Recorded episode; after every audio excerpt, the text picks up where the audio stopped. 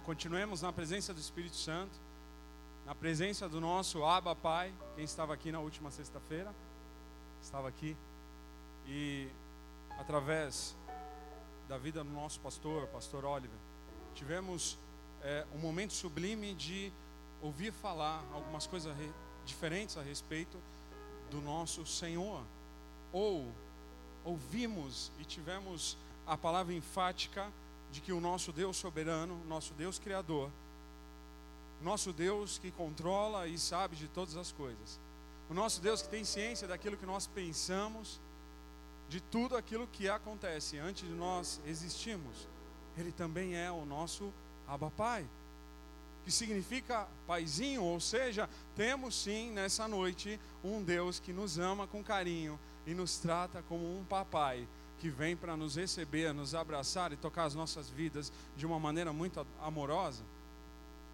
E como foi gostoso, como foi é, é, gerado em nossas almas um refrigério de entender como nós temos um papai amoroso que o tempo todo está ao nosso lado. Nesses dias também a gente tem falado aqui no UP na verdade, a igreja está falando, na verdade, no Brasil estão falando, na verdade, para quem tem acompanhado pregações, nunca se falou tanto de morada e de casa. Nós vivemos um momento de arquitetura e construção dentro da igreja. Nós vivemos um momento em que é, algo tem, tem acontecido de maneira espe especial no nosso meio. Eu entendo, eu tenho falado muito com a Val em casa, eu creio piamente numa uma, uma, mudança de ciclo dentro do corpo de Cristo, de maneira mundial. O Espírito Santo está falando de uma maneira diferente a nós, e que tem, quem tem ouvidos atentos e sensíveis a, a esse Espírito Santo, a esse Pai de amor, que começa a convocar a igreja de uma maneira diferente, falando: Ei, eu estou vindo para poder te buscar, se prepare, conserta a casa. Sabe, ainda que seja algo que, que, que venham ao nosso encontro de uma maneira, é, muitas vezes assim, mas eu estou sendo incomodado. Vem ao nosso encontro de uma maneira assim, é, mas estou sendo colocado na parede. Não dá para esperar mais um pouco. Eu já começo a falar desde já. Não dá mais para esperar. É agora. O Kairós de Deus. É agora. Sexta-feira eu voltar para casa com a Val na outra sexta-feira do UP, nós começamos a falar a respeito das coisas de Deus. E eu falei, Val, eu ouso dizer que com os meus olhos, esses olhos de carne, eu posso ainda enxergar a volta do meu amado, e eu posso enxergar os céus se abrirem, eu posso ouvir a trombeta tocando, e eu sinto no meu coração que é capaz que essa geração, ainda que nós vivemos, seja a geração que vai contemplar a vida de Cristo. A realidade é que está cheio de gente dentro da igreja que está com medo de falar isso. Nós olhamos para a realidade da vinda de Cristo de uma maneira muito superficial. A gente fala assim: Jesus vai voltar, ok, mas que não seja agora. Ainda tem muita coisa para acontecer? Será que tem mesmo? Quando nós lemos as Escrituras, a gente identifica uma série de sinais que evidenciam a volta do amado das nossas almas. Como é que está a tua casa? Como é que está o teu relacionamento com o teu paizinho? A gente vai continuar falando um pouco sobre isso. Mais um pouco sobre isso. E mais um pouco sobre isso. Quando a gente enxerga então Deus como Pai e nos vemos como morada do Senhor, eu comecei a estender essa conversa minha com o Senhor. Eu falei, Deus, mas tem algo além. Tem o um mundo. Tem as coisas que acontecem lá fora, tem uma rotina que a gente vive. Então, assim, a gente tem falado tanto sobre casa como eu, como morada do Espírito Santo. A gente enxerga de uma maneira tão maravilhosa esse Deus Pai que vem para é, moldar as nossas vidas e não somente é, ser um, um ditador, e não é um ditador, que coloca regras e preceitos e faça e pronto, não. O Senhor, Ele gera preceitos e mandamentos para que nós tenhamos um relacionamento sadio com Ele. A pessoa que vive solta na terra, ela morre. Quem não tem disciplina e não tem preceitos não vai para lugar nenhum. Se perde. É muito lógico quando a gente enxerga essas questões. Então, eu, eu, eu pensando na continuidade dessa palavra, falei, eu tenho que enxergar um pouco além da minha visão como morada do Espírito Santo. E é tremendo linkar isso e entender que dentro da minha casa mora um papai, um paizinho, a qual eu tenho um relacionamento, ou seja, eu tenho a figura de Deus morando junto comigo. Eu tenho a figura de Jesus Cristo como meu irmão mais velho, também morando dentro dessa casa. E aí o Espírito Santo continuou falando comigo, dizendo: Olha, mas lá fora existe um mundo e um reino. Quando você enxerga a tua pequena casa dentro de uma circunstância de comunidade, comunidade, você passa a enxergar e entender que tem um monte de coisa lá fora, filha. Eu falei, ok, Deus. E é sobre isso que eu quero explorar um pouco. Essa impressão rápida de que o Espírito Santo mora em nós e que tem um reino e tem um mundo que Deus cuida de todas as coisas. Parece ser muito simples, lógico e debaixo de um controle do Senhor. Mas nós sabemos que não é assim propriamente que as coisas funcionam. Quando a gente olha lá para fora, quando a gente olha para o reino, a gente enxerga tudo perfeito. Sim ou não? Está tudo perfeito aí fora. Está tudo perfeito no próprio reino. Os anos vão se avançando na nossa vida cristã. Infelizmente eu não vi poucas pessoas, na verdade eu vi poucos dizerem falando assim: isso que você está falando é utopia total. Cara, não dá para viver o reino de Deus dentro da igreja. Não dá. Fora da igreja piorou. É utopia. Quando a gente vai passando um tempo dentro da igreja, a gente vai enxergando que muito do que nós fazemos é religiosidade. E muito do que nós colocamos que nós temos que entregar para o Senhor, a gente não entrega. Então, meu, deixa quieto. O sentimento de ser encontrado por Deus dentro de uma morada passa a ser uma figura muito simbólica. E a vida no dia a dia a gente olha e fala assim: meu, não é esse mar de rosas, minha casa continua suja, ainda tem ratos correndo pelos cômodos, não consigo vencer os meus desafios internos, os medos ainda continuam, ainda tem vazio lá dentro, muitos dos dias sequer há um louvor. Essa utopia, ela está tomando conta da igreja e da humanidade. E eu quero ilustrar isso de uma maneira é, além casa. A gente começa a entrar numa deprê muitas vezes de achar que aquilo que nós temos, o que nós somos e o que nós vivemos no reino não tem muita graça. Geralmente a gente começa a olhar para a grama do vizinho, não é isso? A velha frase que a, a grama do vizinho é sempre melhor, ela persiste dia a dia no nosso meio. Quando eu me olhar como morada do Senhor, não tem mais muita graça, e aquele que habita lá dentro não faz muita coisa por mim. Quando viver num reino na qual fui colocado como comunidade cristã, não faz muita diferença entre aquele que está dentro e está fora. Eu começo a olhar para aquele que está do outro lado e achar que tem algumas coisas lá na outra grama, na outra casa, na outra garagem, na outra rotina de vida que parece que é mais legal do que dentro da minha casa. Parece que lá na casa do vizinho tem mais alegria. Parece que na grama do vizinho tem mais fartura. Tem mais liberdade, mais prazer. Parece que na, no vizinho da direita tem menos regras. Tem menos cobrança e tem menos dependência. Eu, pensando nisso, o Senhor me trouxe a, a, a visão de dois caras que a Bíblia ilustra e o Senhor ilustra tão bem.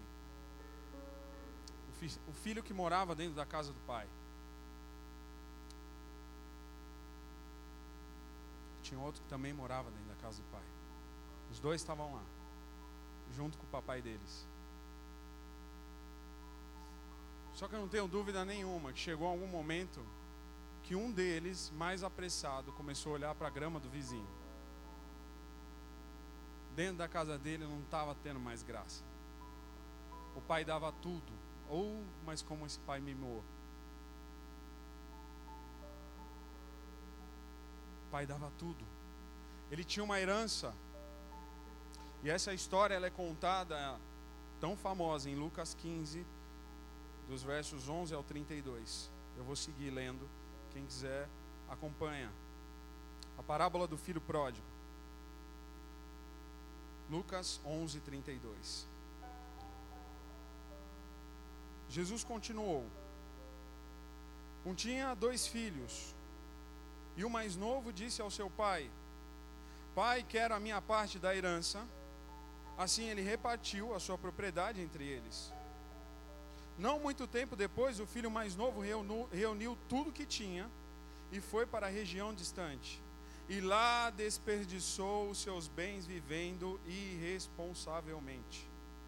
Depois de ter gasto tudo, houve uma grande fome em toda aquela região e ele começou a passar necessidade. Por isso foi se empregar com um dos cidadãos daquela região que o mandou para o seu campo a fim de cuidar de porcos. Ele desejava encher o estômago com as vagens da alfarrobeira que os porcos comiam, mas ninguém lhe dava nada. Caindo em si, ele disse: Quantos empregados de meu pai têm comida de sobra e eu aqui morrendo de fome? Eu me porei a caminho e voltarei para o meu pai, e lhe direi: Pai, pequei contra o céu e contra ti. Não sou mais digno de ser chamado teu filho. Trata-me como um dos teus empregados. A seguir levantou-se e foi para o seu pai. Estando ainda longe, seu pai o viu e, cheio de compaixão, correu para o seu filho e o abraçou e o beijou. E o filho lhe disse: Pequei contra o céu e contra ti. Não sou mais digno de ser chamado de teu filho, ele repete. Mas o pai disse aos seus servos: Depressa, tragam, melhor, tragam a melhor roupa e vistam ele. Coloquem um anel em seu dedo e calçados em seus pés. Tragam um novilho gordo e matem-no. Vamos fazer uma festa e comemorar. Pois este meu filho estava morto e voltou à vida. Estava perdido e foi achado e começaram a festejar. Quantas vezes nós já ouvimos essa história? Muitas, né? Doideira. O cara olha para o jardim e fala assim: Meu, lá fora tá melhor, velho. Tá muito monótono aqui. Eu tenho que todo dia de manhã sentar com esse papai. A gente senta para tomar café, eu aprendi já. Eu tenho que sentar de manhã, além de comer meu pão, tomar meu leite. Eu tenho que compartilhar com ele como vai ser meu dia. Pô, todo dia eu tenho que fazer isso. Todo dia eu tenho que falar para o meu pai o que, que ele tem que fazer e qual é a melhor orientação dele para mim. Na boa. Eu estou ficando cansado disso. Porque os meus vizinhos fazem o que querem da vida deles. Eles não têm que dar satisfação para ninguém. Não pede mais conselho para ninguém. Já deixaram seus pais e estão vivendo ao bel prazer deles. Todo dia tem que dar satisfação para o meu pai. Ao detalhe não é diferente. Comece a pensar no que aconteceu no meu dia. Meu pai senta do meu lado. Fala assim, filho, você acha que aquilo lá que você fez foi a melhor escolha? Ah não, meu. Aí vem um constrangimento na minha alma. Eu fico ensaiando mais de uma hora para poder pedir perdão. Eu já estou fazendo isso já tem mais de 20 anos. Aí toda vez eu tenho que à noite olhar e falar assim: Ah, pai, me perdoa. Amanhã eu vou tentar ser melhor. Mas sabe de uma coisa? Não estou aguentando mais. Porque no outro dia eu vou acordar, sabe quem vai estar sentado na minha mesa? Ele de novo. Esse pai não me abandona. É aquele paizão. É aquele que não vai abandonar o filho nunca. Eu quero viver sozinho. Quero ser independente. O filho vai e pega a herança e vai embora. Vai curtir a vida. Já parou para pensar que esse filho representado nessa palavra não é um desgarrado? Ele é um filho que já tinha sido alcançado, ele já fazia parte da morada do pai. Não é o filho que ainda vai aceitar a viver dentro dessa casa, ele já aceitou, ele já faz parte, ele já vive, ele já conhece o seu pai. A representação desse filho é a representação da igreja, é a nossa representação. Já parou para pensar nisso? O filho pródigo é a igreja, somos nós. É a igreja, é o filho que visualizou o Cristo sendo crucificado e visualizou o Cristo sendo ressurreto. Ele só está morando nessa casa porque ele passou por isso. E aí ele foi embora. Eu quero compartilhar com você algumas coisas que talvez não tinham as mesmas estatísticas daquela época, ou dos dias, vamos dizer, que o Jesus, o nosso Senhor, viveu. Algumas coisas que nós vamos ouvir aqui, talvez não faziam parte da estatística real do dia que foi escrito isso. Mas as mesmas coisas aconteciam, tenho certeza. Ou quase todas elas. O que eu quero dizer é que, muito rapidamente, como diz a Bíblia, a grama que esse filho enxergava ser tão bela se tornou feia, dolorida, árida, triste. Rapidamente, o terreno e o lugar para onde ele foi gerou escravidão sobre a vida dele. Todo aquele brilho de curtição fora da casa do pai acabou muito rápido. E é isso que acontece quando a gente decide sair da casa do pai.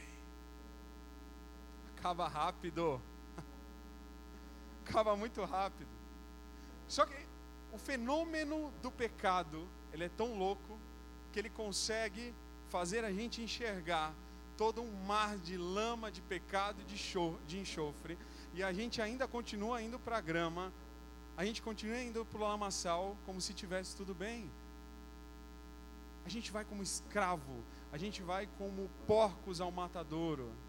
Você sabe que você está indo para a lama, mas você não para de ir. É quando a Bíblia diz que nós já fomos engodados, nós já fomos tomados pelo mundo e pelas suas concupiscências. Cuidado, não saia da casa do Pai. Vamos dar uma olhada na, na grama que a gente tem aí esses dias acontecendo ao nosso redor. Eu peguei algumas informações recentes, eu queria compartilhar com você. Acho que até talvez porque eu fiquei lendo isso hoje que eu estou com tanta dor aqui mas eu não vou terminar de, de pregar aquilo que o Senhor tem para mim e para as nossas vidas nessa noite. Essas coisas ficaram me corroendo por dentro, e como tem sido assim, eu sou o primeiro a ser ministrado daquilo que eu trago para a igreja. Vamos dar uma olhada no nosso jardim. Hoje nós somos cerca de 50 milhões de evangélicos no Brasil, você sabia disso? Uns falam que são 47, 48, e outros mais otimistas já chegam a falar que nós já somos 55 milhões de evangélicos no Brasil. Hoje a população de pessoas que se declaram cristãs no Brasil é de 78%. Olha aí, quase 80% da população desse país declara que acredita em Jesus Cristo como Salvador, ou de alguma maneira professa o cristianismo. Mas aí eu vou dar uma notícia que cresce mais do que essa porcentagem. A quantidade de pessoas que estão saindo da casa do pai, indo para o jardim, já é de 4 milhões de desigrejados no Brasil.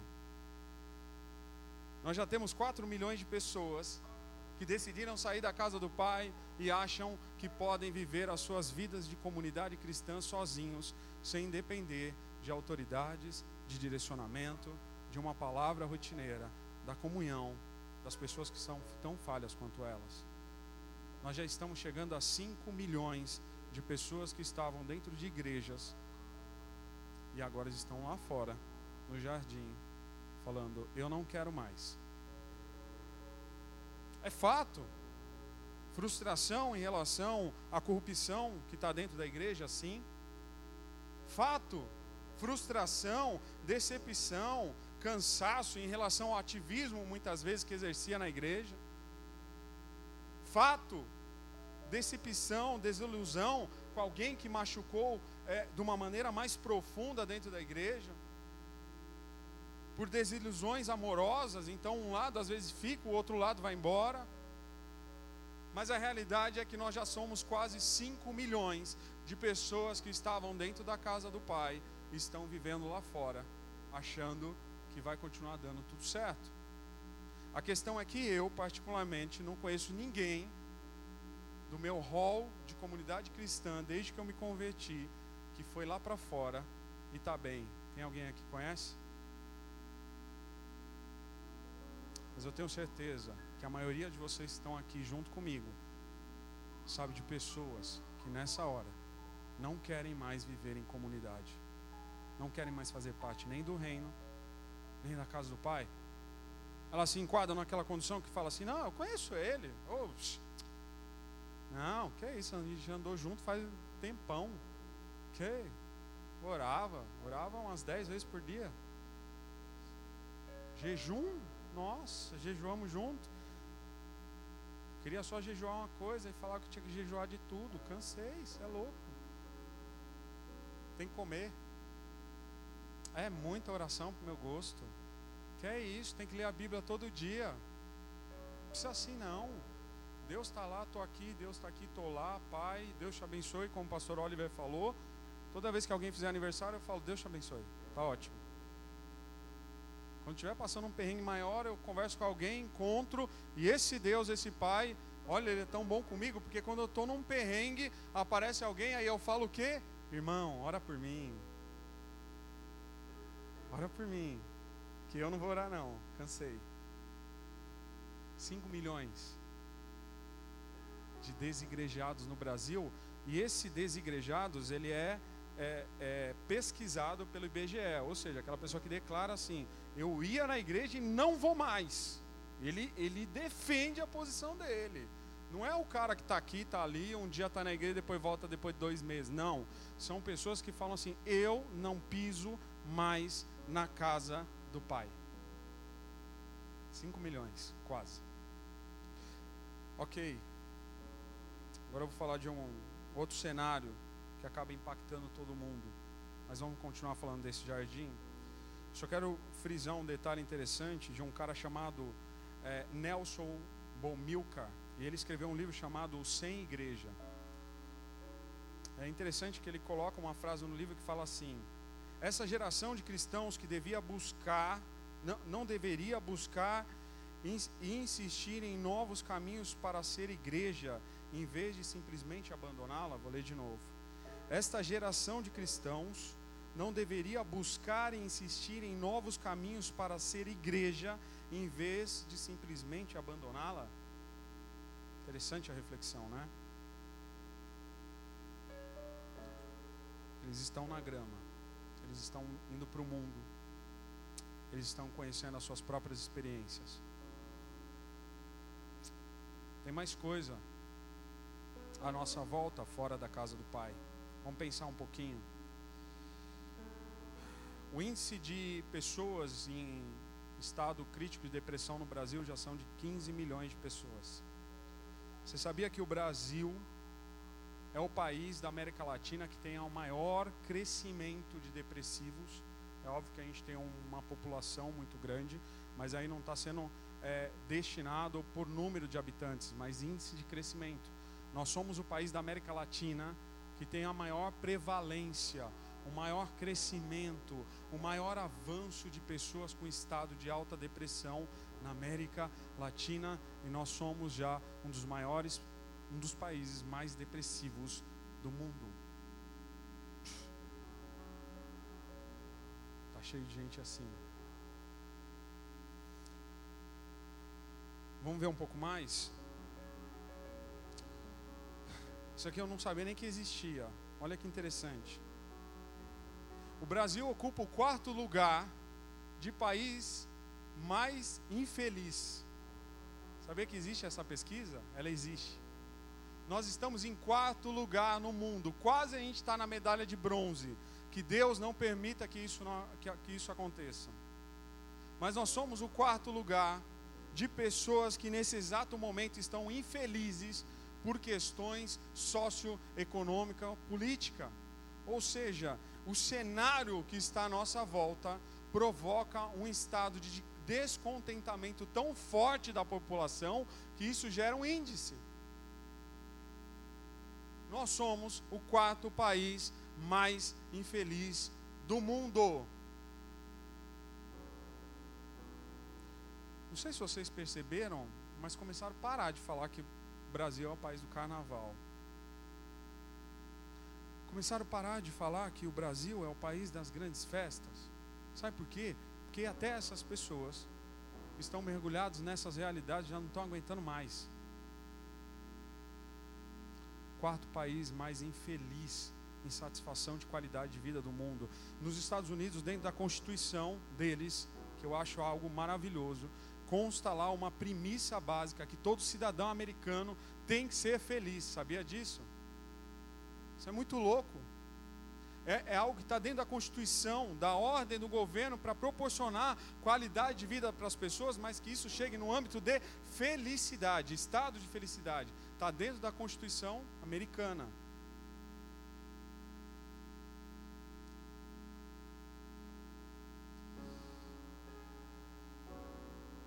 O Brasil detém uma das maiores quedas de milionários do mundo. No ano passado, em 2018, 36 mil milionários, pode ser que tenha alguns aqui, deixaram de ser milionários. Caíram da casa do um milhão, de um K. Quem está aí? Não, cadê?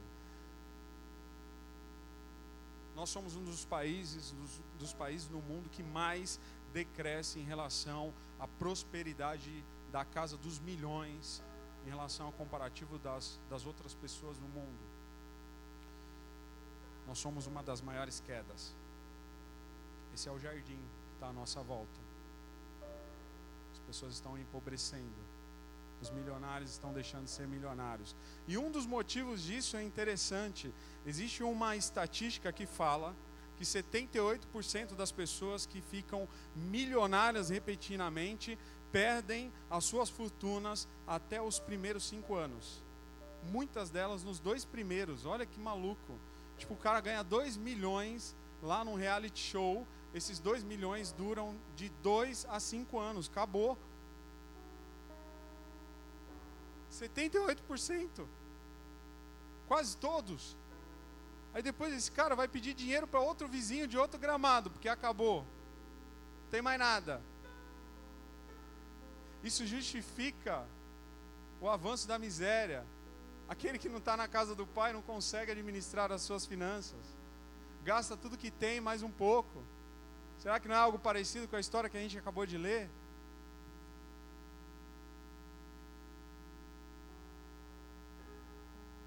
O índice de desemprego no Brasil, isso daí está bem latente para nós todos, está em torno de 12,5%. São cerca de 3 milhões de brasileiros que nesse momento não têm uma fonte de renda. Será que o nosso vizinho realmente, que anda muitas vezes com aquele carrão, ou que faz aquela aparência, está tão na boa assim, que às vezes dá até aquela invejinha assim que a gente não quer falar para ninguém? Fala, meu, por que esse cara consegue ter tanta coisa, velho? Isso é louco, eu não consigo. Estou ralando aqui, trabalhando, acordando cedo, pego cinco condições de manhã, trabalho demais, estudo, já estou na terceira faculdade. Estou andando com um carro 10 anos mais antigo do que o meu vizinho que eu fico vendo ele tomando sol três horas da tarde. Não é possível. Tem alguma coisa lá. Tem alguma coisa diferente no jardim do cara. A fonte dele é melhor que a minha, não é possível. Isso porque eu tenho Deus. Ele fala que ele processa outro Deus e ainda ele tem mais coisa que eu. Será que está valendo a pena ficar dentro da casa desse pai?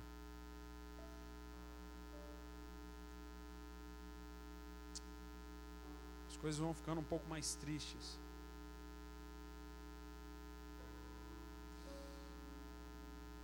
Você sabia que o índice de doenças sexualmente transmissíveis no Brasil cresceu 603% nos últimos seis anos? O índice de doenças sexualmente transmissíveis no Brasil cresceu 603% nos últimos seis anos. No momento em que a mídia fala que o uso de camisinha, em que a conscientização aumenta em relação a, a prática do sexo e etc., o índice de doenças sexualmente transmissíveis cresce 600%. Quando esse índice é colocado sobre a condição da grávida que passa a doença para o bebê, o índice passa de mil por cento. Crianças estão nascendo cada vez mais com doenças terríveis adquiridas pelos seus pais dentro das suas concupiscências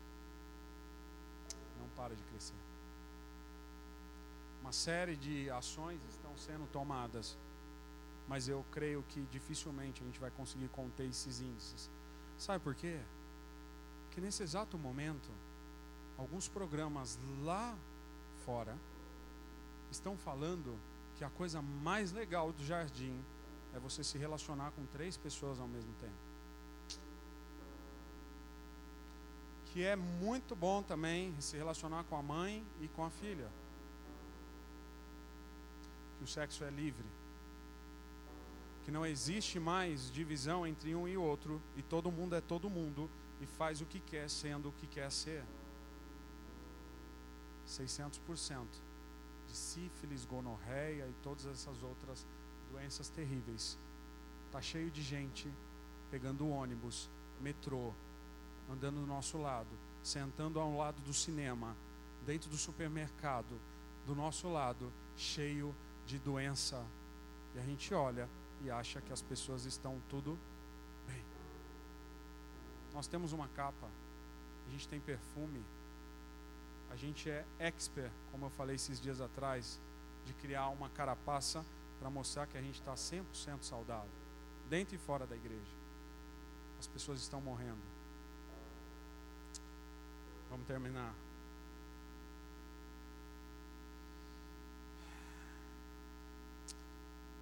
A cada 46 minutos, uma pessoa se suicida no Brasil. Cada menos de uma hora. Conta, não precisa fazer isso porque isso é trágico demais. Antes que se complete uma hora, a cada hora da nossa vida, uma pessoa se suicidou. As pessoas estão indo para o jardim, estão morrendo, estão tirando as suas vidas. O aumento do suicídio no Brasil ele está crescendo quase 3% no ano. Isso para um índice da Organização Mundial da Saúde é muito grande. O que, que nós estamos orando? O que, que nós estamos fazendo dentro da casa do Pai? Um a cada três casamentos no Brasil termina em divórcio. Esse índice, eu já vi isso em outras reportagens, ele é mensurado e quando eles mensuram isso, eles puxam bases familiares e tradicionais. Praticamente metade desse índice está relacionado a pessoas que se declaram cristãs evangélicas. Ou seja, de igual para igual. Seja na casa, seja no jardim, seja lá fora, o índice é o mesmo. Cada três casamentos, um não vai passar de 14 anos. É o índice mensurado pela a última pesquisa feita pelo IBGE no Brasil, índice recente. Como estão os nossos relacionamentos?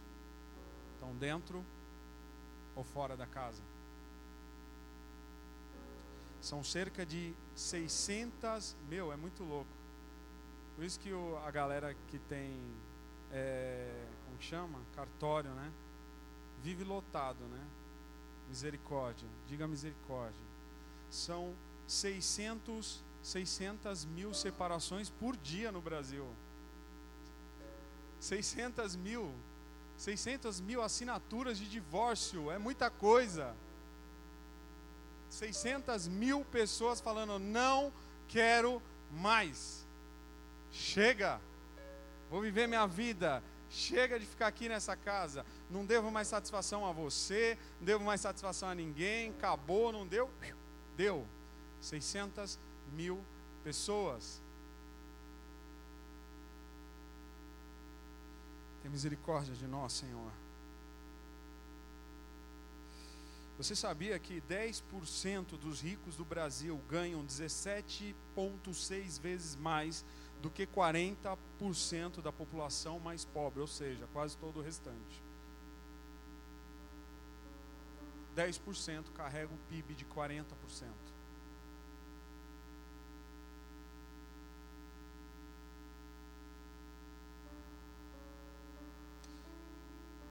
10% dos mais ricos concentram 43% da riqueza do país. Será que aquela pessoa que está do teu lado está te convidando a sair de dentro da casa do pai? Será que ela está tão bem assim? Você mora do lado da casa do cara que faz parte desses 10%?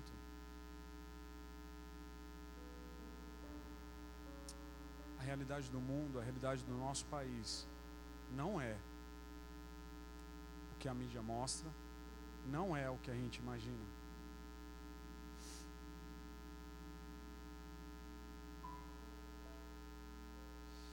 Uma pesquisa recente mostra que nós já temos cerca de 100 mil moradores de rua. Pessoas que viviam, na sua grande maioria, dentro de famílias constituídas, ou seja, o cara era casado, tinha filhos, etc. Estava tudo aparentemente em ordem. O maior motivo de é, tirar uma pessoa de dentro de uma casa hoje para que ela se torne um andarilho, um morador de rua, é o alcoolismo, a bebida, o vício na bebida. Depois seguido por desilusões amorosas e é, conflitos familiares, brigas é, de alto grau que é considerado. Quando um já está matando o outro, quando o negócio atinge um grau que daí o cara sai e fala, meu, tô fora, tô indo embora. Nós já temos mais de 100 mil moradores de rua no país e esse índice só cresce. Qual que é o fim deles depois? Na hora que estão lá no jardim, na hora que estão lá fora, na hora que estão no mundo, na hora que não tem mais nem eira nem beira. É vício em cima de vício, destruição em cima de destruição. E aí os índices relacionados a essas pessoas de criminalidade, de homicídio, de uma série de coisas, só vai se somando à realidade dessas pessoas. O índice recente, esse é de 2019 já, fala que 40% das mulheres agredidas no Brasil se declaram evangélicas. 40% das mulheres que são agredidas no Brasil se declaram de lares evangélicos, quase 50%.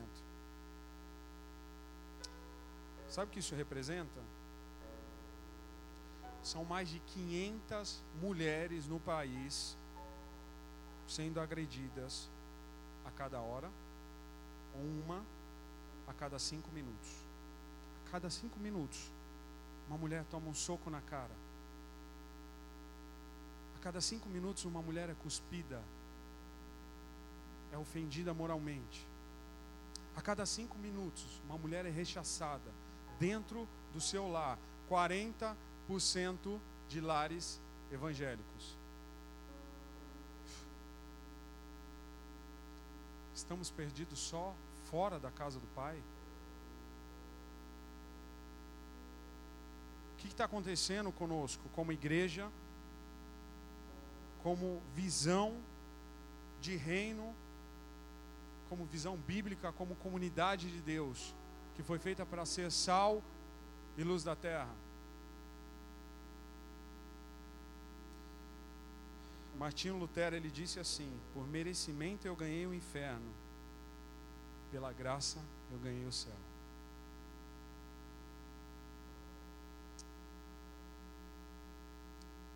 Tudo isso que está acontecendo é o que nós merecemos, sabe por quê? Somos nós que fazemos. Quem faz isso é o homem. É o Adão caído, é a Eva caída. É o nosso desejo de pecar, de destruir, de matar. A gente segue muito bem o exemplo do diabo todos os dias. A gente finge muito bem também. A gente mascara muito bem também. Esses dias eu vi um pastor dizendo assim: Olha, você que é líder, se for aconselhar uma mulher que está sendo agredida e ela for falar com você, antes de você falar para ela perdoar ou tomar qualquer atitude espiritual, fala para ela ir para a delegacia e denunciar o agressor. Eu achei ótimo essa frase. Se você, mulher, está sendo agredida moralmente, fisicamente, num relacionamento de casamento, no namoro, o que quer que seja, dentro e fora da igreja, denuncie, porque isso é crime. Nós precisamos abrir os olhos para a realidade deste mundo. Nós temos uma carne que insiste em destruir. E nós temos que entender que quando nós vivemos em comunidade, ou nós somos de fato de Deus, ou nós somos destruidores, vassalos, nós somos ávidos em fazer aquilo que é mal. E existe sim justiça humana, e nós temos que começar a se inclinar para as coisas que estão acontecendo dentro e fora da igreja e falar: Pai, tem misericórdia de mim, porque se eu não estiver mergulhado de dia e de noite nos teus pés, dentro da tua casa, eu morrerei e de fato matarei as pessoas que estão ao meu redor. E é isso que está acontecendo.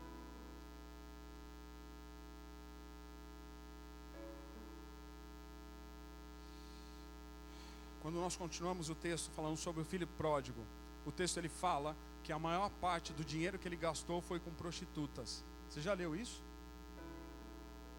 Por que, que Deus usou essa história simbólica e fictícia e no final ele fala que quase todo o dinheiro que esse filho que estava na casa do pai gastou com prostitutas? Já parou para pensar nisso?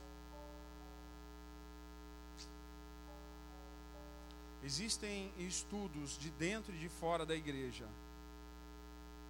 E os indícios mostram o tempo todo que o final da humanidade será mergulhado de sensualidade, prostituição e adultério.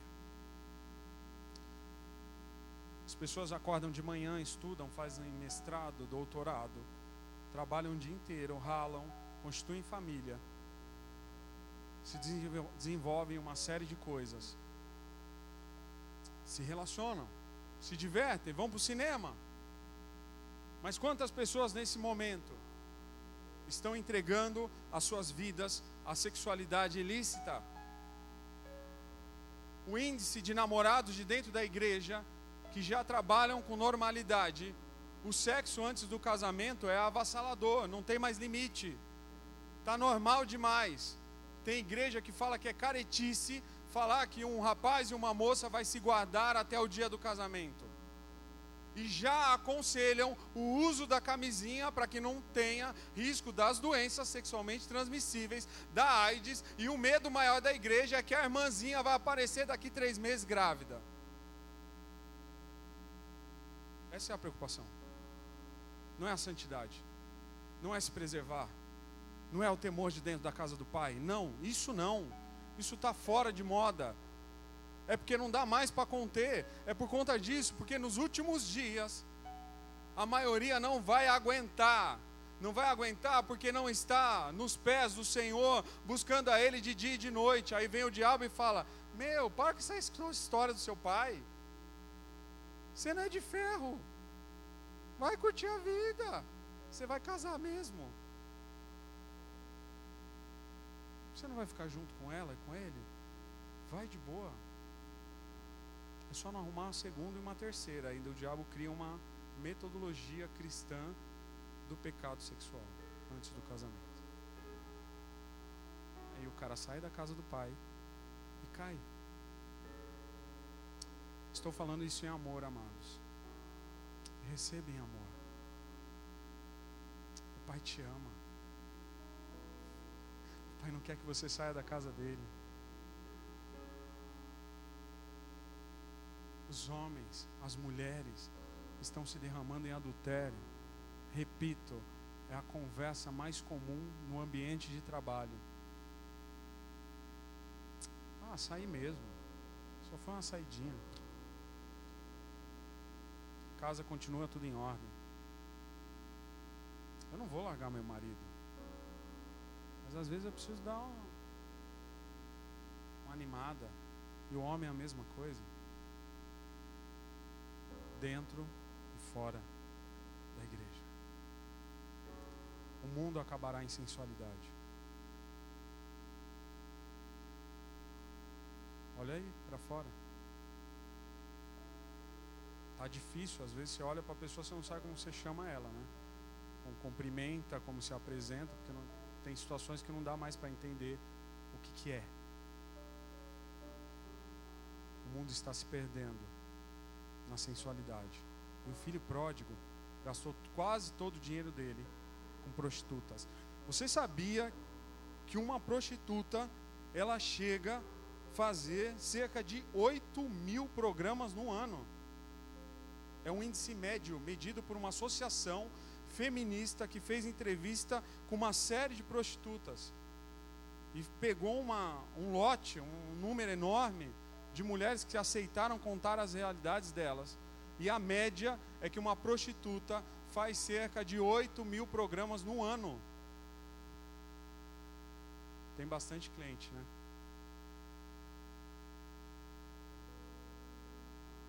Quando a gente passa de carro, vê uma prostituta, a gente dá uma olhadinha de lado, fala, filho, olha para lá, né, disfarça, aumenta o som. Essas pessoas estão morrendo. Depressivas. Grande parte delas foram violentadas na infância, depois se tornam prostitutas. É um outro índice alarmante. A quantidade de pessoas, rapazes e moças, que se prostituem, que tiveram infâncias marcadas pela própria prostituição e ofensa da sua pureza, como corpo, como sentimento, são destruídas moralmente, não enxergam mais valor de pai e mãe, não conseguem enxergar mais que vai ter um casamento feliz. Aí a gente julga. O filho pródigo foi atrás delas, gastou toda a herança do pai com prostitutas.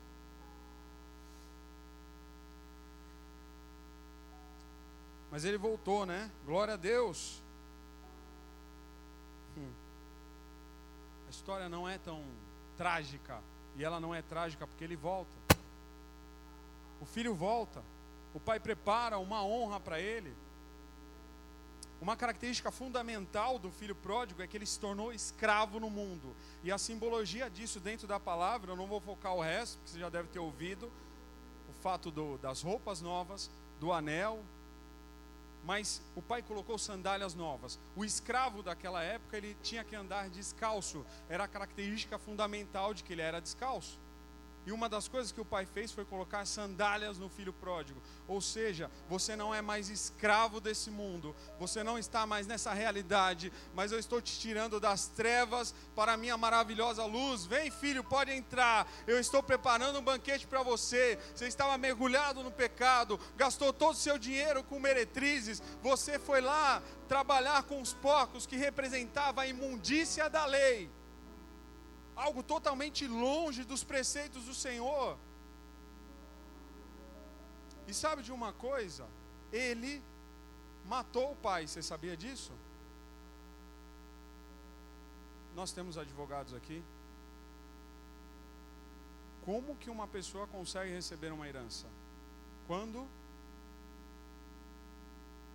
a outra morre. O que, que ele fez com o pai quando ele pediu a herança? Ele matou os sonhos, os desígnios, os mandamentos, a direção. Quando nós saímos da casa do Pai e vamos para o mundo, achando que a grama do vizinho é melhor, que as coisas lá fora são melhores, que eu não preciso mais seguir uma, um cotidiano da comunidade cristã para poder falar que eu estou tudo bem, eu começo a matar o meu relacionamento horizontal. Porque quando eu começo a me prejudicar, eu prejudico as pessoas que estão ao meu redor. Relacionamento, a minha família, os meus amigos e vai se alastrando. Eu mato. Depois eu começo a me distanciar. E aí a morte ela se fundamenta no relacionamento vertical. O que, que eu faço de novo com Jesus?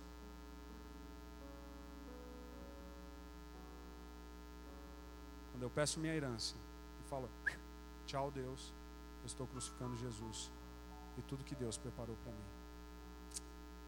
Foi isso que o filho fez. Ficou um outro lá dentro, não ficou? Ele também matou o pai? Matou. Ele estava lá dentro. Quando o filho volta, e aí terminando a história, quando o pai prepara, o que pegou foi preparar aquela comida que ele não comeu. Foi matar os animais e, e colocar um nível de honra e de festa que ele nunca teve. O que, que subiu nele? Inveja, ira, falta de humildade, falta de perdão, falta de sentimento de arrependimento. O filho foi lá, questionou com o pai e falou assim: Meu, esse cara aí ó, foi lá, fez um monte de coisa errada, agora você recebe ele, dá honra e começa a arranjar uma festa que eu nunca tive, eu estou aqui o tempo todo do seu lado. Eu olhava até a casa para fora da janela, mas eu não pisei lá no jardim. Eu não fui conhecer o mundo, estou aqui o tempo todo dentro da igreja. Eu oro, eu jejuo, eu leio a Bíblia oito vezes por dia. Eu vou no dia 30 lá no Vale da Bênção, na vigília. Não, Senhor, tem que me dar, tem que me dar o melhor. Eu sou mais crente do que os outros. Dos meus irmãos, sou o único que vai para a igreja. Da minha geração, então, nem fala. E o Senhor fica abençoando o outro, não me abençoa? E foi falando, imagina a discussão com o pai. A treta. Foi seguindo. Perdido dentro de casa. Um ficou perdido porque saiu. E o outro ficou perdido porque ficou dentro não reconhecia o pai. Desobedecia os principais mandamentos do Senhor.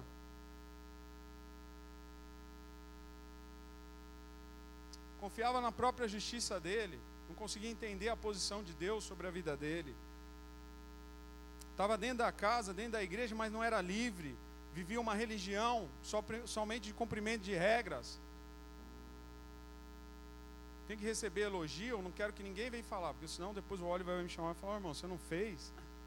Ai não, antes que o Oliver fale, eu já vou fazer. Mas eu não queria fazer. Mas eu só vou fazer porque senão depois alguém vai me cobrar. Estava dentro da casa do pai, mas o coração estava cheio de amargura. Estava dentro da casa do pai, mas andava solitário. Não consegue ter comunhão com a comunidade não consegue ter comunhão com o próprio Senhor, não trocava ideia. Um pelo menos olhou e falou: ah, me dá minhas coisas aí que eu vou embora, mas devia discutir com o pai todo dia. Esse daí devia estar lá no cantinho dele falando assim: ah, eu estou aqui, mas não tem mais graça. Não tem mais graça ficar dentro da casa do pai. E por último, o que estava perdido lá dentro, não reconhecia que era dono de tudo aquilo que o pai já tinha lhe dado.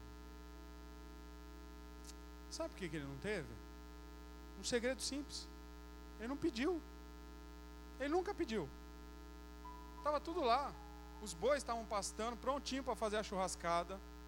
Picanha ali, ó, andando. Maminha, cordeiro, as melhores roupas, os linhos, o melhor aposento. Só que ele foi se recuando já tinha inveja no coração dele há muito tempo, não tem mais graça. Aquele que o pai fala assim: Ô oh, filhão, vamos lavar o carro. Ah, não quero, pai, vai sujar, vai chover amanhã. Ah, me ajuda aqui a cortar a grama. Ah, não, a grama vai crescer de novo. Não, não, não, deixa eu quieto aqui. Tem que pintar a janela. Não, não vou fazer isso não. Pede para algum dos seus empregados fazer. Não tenho prazer de fazer mais nada com meu pai. A vida está monótona. E o tempo foi passando. Se ele tivesse pedido para o pai, pai teria dado tudo. Vamos colocar em pé.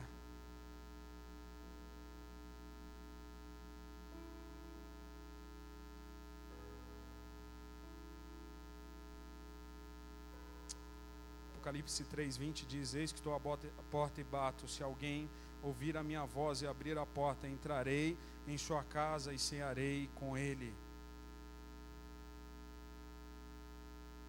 Mateus 9,13 diz: Porque não vim chamar os justos, mas os pecadores ao arrependimento.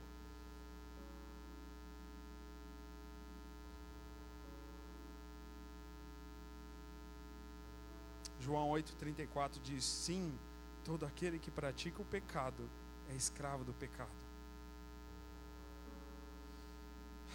Dentro da casa do Senhor, dentro da casa do nosso Pai, tem tudo.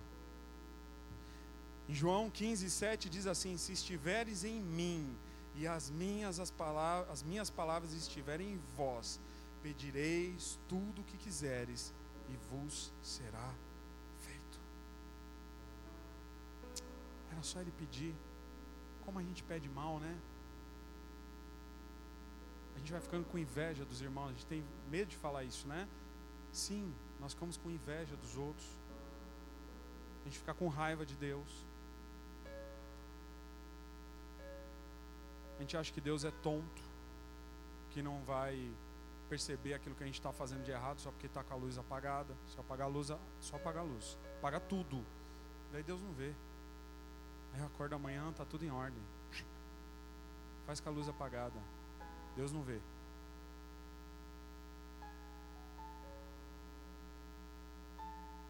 Deus não fala mais comigo. Sabe o que, que Deus não fala? É porque Ele está falando o tempo todo, é a gente que não está ouvindo. Estamos longe dentro da casa do Pai. Ou estamos longe porque pegamos tudo que tínhamos e fomos embora. Os dois, perdidos. Como estamos hoje? Feche os seus olhos.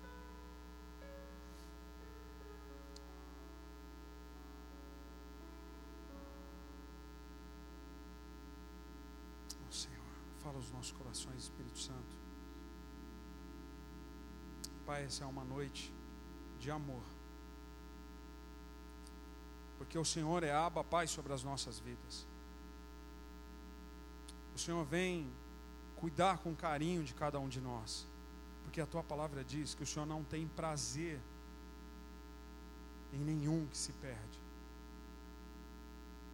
Deus, em nome de Jesus, que haja um constrangimento diante da tua santidade, diante do real estado que somos e que estamos e que pretendemos ser nesse exato momento, em nome de Jesus. Estamos dentro ou fora da casa, isso não importa. O que importa é se estamos perdidos ou achados. Em nome de Jesus.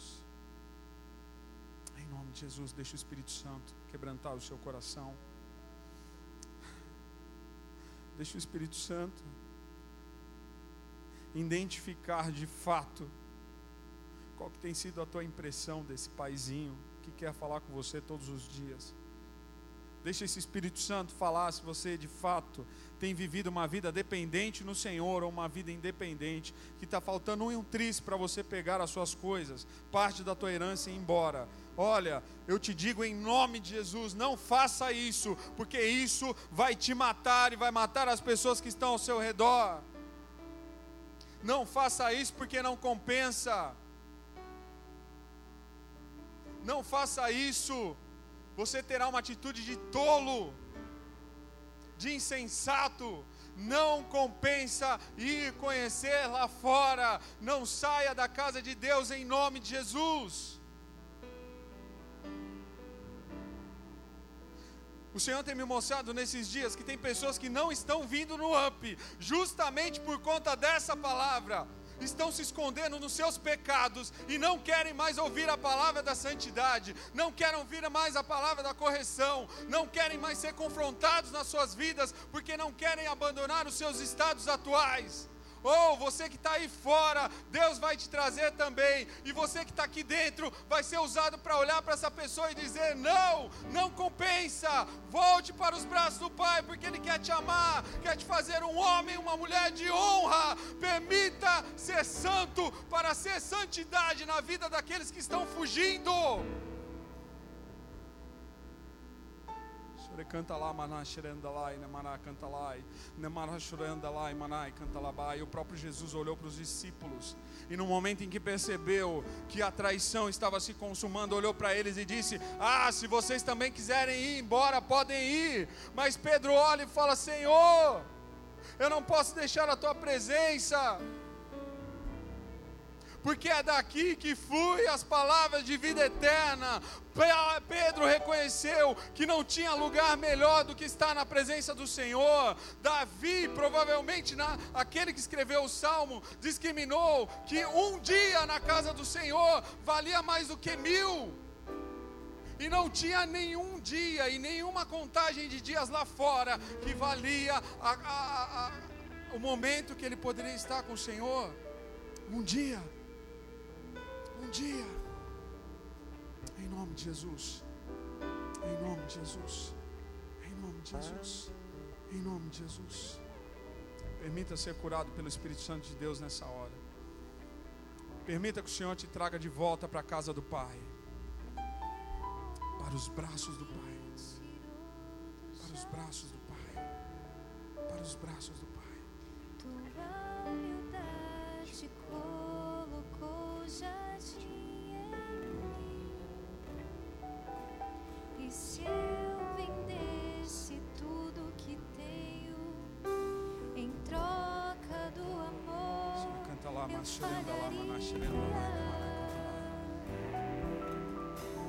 Massuranda lá e se derrame na presença do Senhor nessa hora. Pois o amor não se compra. Se você é essa pessoa aqui hoje, vive agarrado com o Senhor Ore pela igreja. Peça misericórdia pela igreja.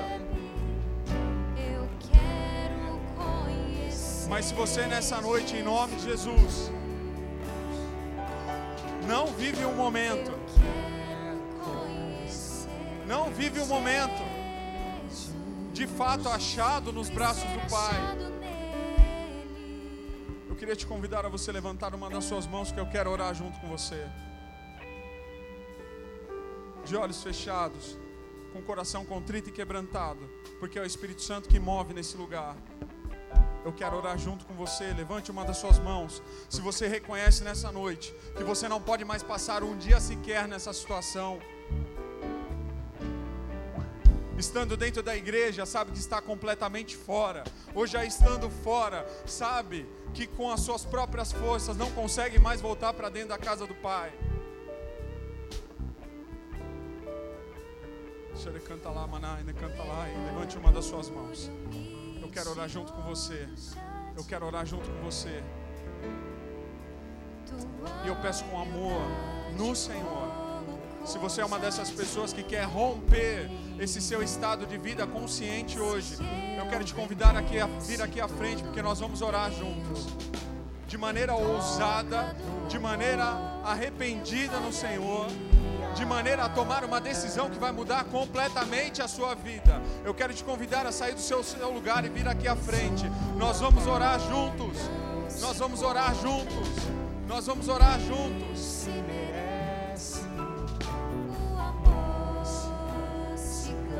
O Senhor quer transformar a minha e a sua vida nessa noite. Existe um estado de mudança para mim e para você.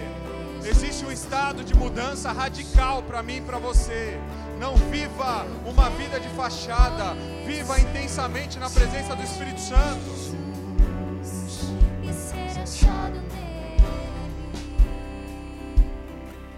canta lá, manachore anda lá. Manachore anda lá, lá.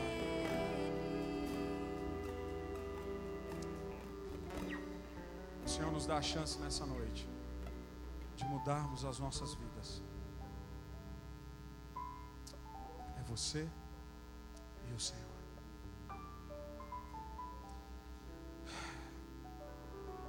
existem situações que para a gente de fato romper, a gente tem que ousar e a gente tem que se humilhar, não perante homens, mas perante o Senhor. Se você sabe que para que haja um rompimento na sua vida, de mudança radical, você precisa dar um, de fato um passo de fé para envergonhar Satanás e os seus anjos. Eu vou convidar mais uma vez você sair do seu lugar e vir aqui à frente. Nós vamos orar. Nós vamos orar.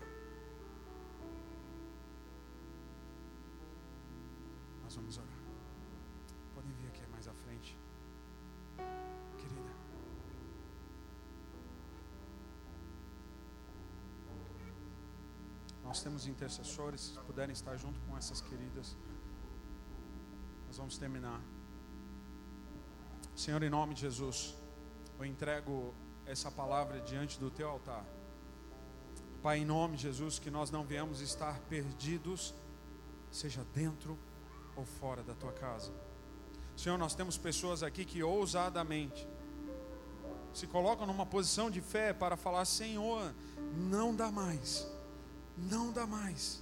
Pai, em nome de Jesus, Ó oh, Pai, além das forças pessoais, Espírito Santo, ajudas, ó oh, Pai, nas suas fraquezas, para que elas não possam, não fiquem em passos vacilantes no mundo, para que não fiquem, Senhor, ó Pai, agarradas a nenhuma sorte de pecado, antes, ó Pai, se fortaleçam na tua santidade. E o Senhor Deus, Papai, ajudas a caminhar, Senhor, ó Pai, de glória em glória, de vitória em vitória. Não venham se desviar nem pela esquerda e nem pela direita mas permaneçam firmes até o último dia, em nome de Jesus. Senhor, em nome de Jesus, aquele que não tem convicção, se coloca nessa hora declarando que o Senhor é Senhor e Salvador da sua vida, escreve, Senhor, ó Pai, hoje o nome das suas vidas no livro da vida, quebra toda acusação de Satanás. Ó Pai, o pecado não é mais acusador, o passado já não existe mais. Pai, ajuda, Ajuda as nossas vidas, ajuda esses queridos a se fortalecerem na fé e afirmarem os seus pés na rocha que é Cristo, em nome de Jesus.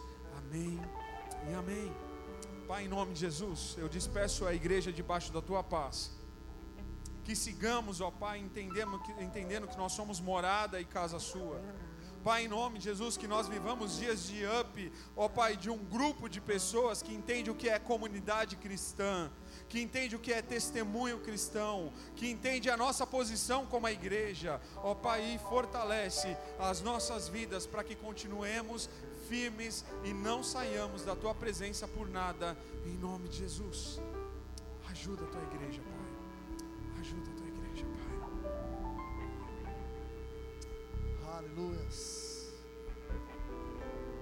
Meu querido, eu queria que você olhasse para mim nessa hora. E eu queria dizer duas coisas para você para a gente encerrar.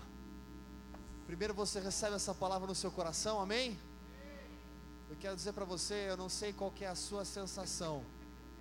Eu vou dizer para você a minha sensação. Muitas vezes, quando nós ouvimos estatísticas como essas e traz um pouco da podridão que a gente vê tudo aí fora. Eu não sei para você, mas sabe aquele sentimento de algo que não tem um sabor muito bom? Sabe muito bem o que é isso? Sabe aquela coisa que não te dá muito prazer? Não te dá aquela satisfação ou realização?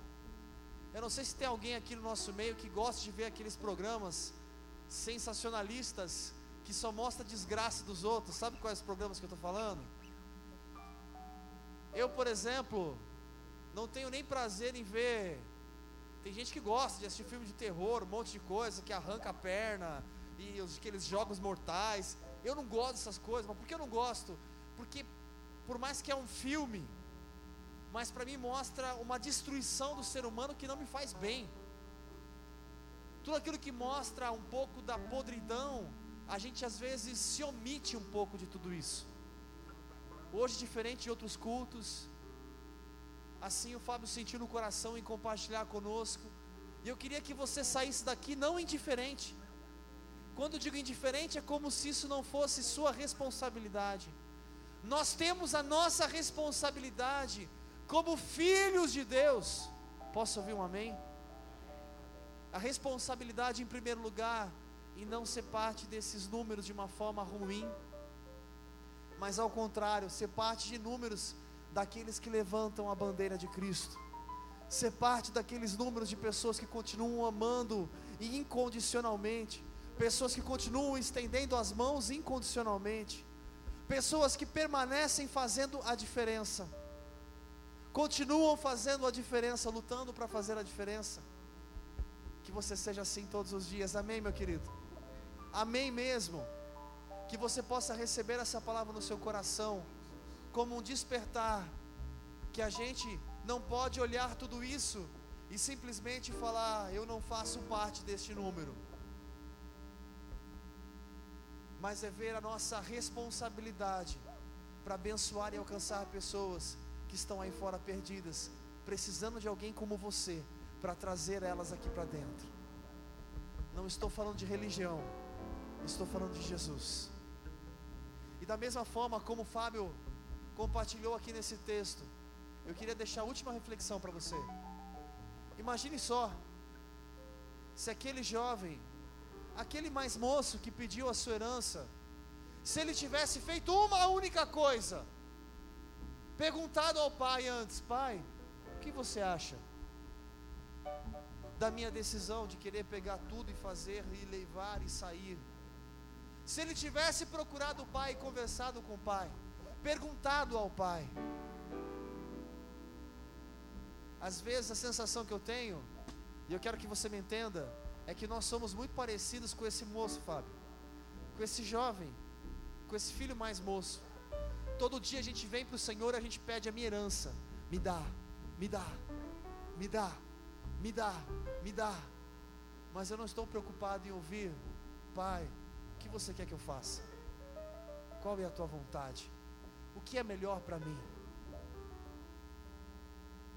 Muitas vezes a nossa atitude é como esse moço, a gente só quer todos os dias, de manhã, de tarde, de noite, é me dá, me dá, eu preciso, eu, eu tenho que ter, eu tenho que ser, eu tenho que alcançar, eu tenho que chegar lá. Mas eu não paro para perguntar o que Ele quer de mim. Como posso contribuir com o Seu reino hoje, Pai? Como posso ser diferente e fazer a diferença hoje? Como posso ter uma vida santa e poder assim inspirar outras pessoas? que esse seja o seu dia a dia em nome de Jesus. Amém? Você pode dar a mão à pessoa que está ao seu lado aí, só para a gente orar a última vez? Agora é a última vez mesmo. Dê a mão à pessoa que está ao seu lado.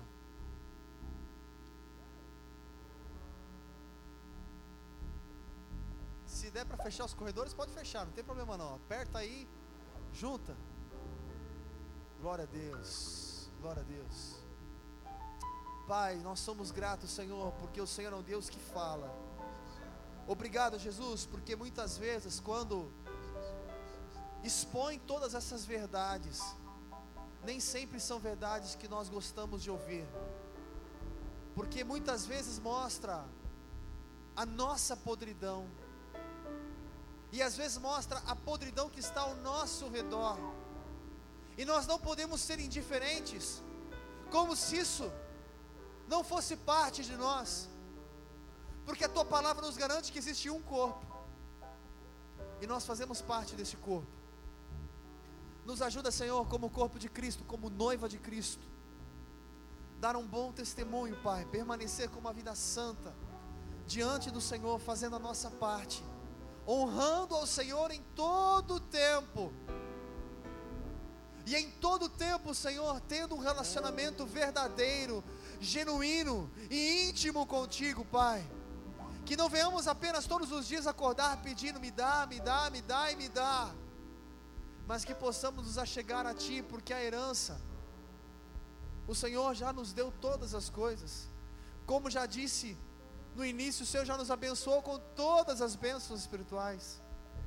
Pai, como podemos retribuir, te obedecer, Ajuda-nos a ouvir, a perceber a tua voz e a cada dia te honrar acima de tudo, Pai. Senhor, que cada família aqui representada possa sair deste lugar, Senhor, com o coração sedento em se separar mais, se santificar mais e alcançar e abençoar mais pessoas, para honra e glória do Teu nome, Senhor. Pai, que essa palavra que veio a ser ministrada ao nosso coração nessa noite, que verdadeiramente mexa com cada um aqui, trazendo um despertamento, aonde nós não podemos, Pai, permanecer indiferentes, mas precisamos fazer algo, Senhor. Precisamos fazer algo, Pai. Nos levanta, Senhor, como um exército, dispostos a verdadeiramente te obedecer e a permitir e ser, Pai, diante do Senhor, um canal de bênção, como uma flecha na mão do arqueiro, Pai. Que o Senhor nos use para glorificar o Teu nome em todo o tempo, Senhor. Que o amor de Deus, que a graça do Senhor Jesus Cristo e que as infinitas consolações do Espírito Santo sejam sobre a sua vida hoje para todos sempre. Amém. Aplauda o Senhor, meu querido. Dê um abraço no seu irmão. E não esqueça, saindo nós temos um café lá fora. Não saia correndo. A gente tem lá um momento de comunhão ainda. Deus te abençoe grandemente.